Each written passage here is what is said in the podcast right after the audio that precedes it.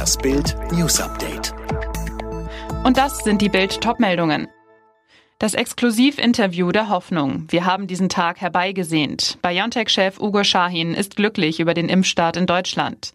Dieser Mann schenkt der ganzen Welt Hoffnung. Ugo Shahin, Chef des Impfstoffherstellers BioNTech. Der Impfstoff, den er und seine Frau Özlem Türeci entwickelten, wird schon in Großbritannien und den USA im Kampf gegen Corona eingesetzt. Ab Montag gab endlich die EU grünes Licht. Ab Sonntag wird auch bei uns geimpft. Unmittelbar nachdem das Impfgo aus Brüssel kam, sprach Shahin bei Bild Live über seinen neuen Helden Status, den Zeitpunkt seiner eigenen Impfung und die Rückkehr zum normalen Leben. Das ganze Interview sehen Sie jetzt auf Bild.de. Wegen der Virusmutationen spielen sich dramatische Szenen an deutschen Flughäfen ab. Wegen des mutierten Coronavirus sind alle Flüge, Züge und Fähren aus England zum Kontinent gestrichen. Frankreich schloss auch den Eurotunnel und die Fährhäfen. An deutschen Flughäfen spielten sich dramatische Szenen ab, teilweise herrschte Chaos.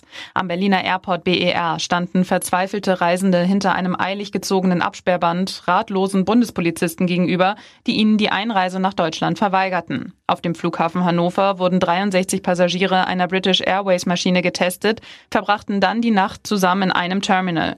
62 waren negativ, einer positiv. Und in Hamburg wurden sieben Passagiere aus England positiv getestet. Alle Passagiere, egal ob positiv oder negativ, wurden verordnungsgemäß für zehn Tage in Quarantäne geschickt, so ein Sprecher der Gesundheitsbehörde. Alle Details gibt es jetzt auf Bild.de. Und jetzt weitere Bild News. Die Ausbreitung der neuen Coronavirus-Mutation ist nach Angaben der WHO noch nicht außer Kontrolle. Die Corona-Variante war zuletzt in Großbritannien aufgetreten. Mehr von Anna Löwer. Selbst wenn sich das Virus nun ein bisschen effizienter ausbreitet, kann es gestoppt werden, das sagt der WHO-Direktor für medizinische Notfälle Michael Ryan. Er rief allerdings dazu auf, die Maßnahmen zur Eindämmung des Virus zu verstärken. Großbritanniens Premier Johnson hatte erklärt, die Mutation sei bis zu 70 Prozent ansteckender. Das ist nach Angaben von Experten aber noch nicht sicher geklärt. Sie gehen auch davon aus, dass die Impfstoffe gegen die Variante helfen.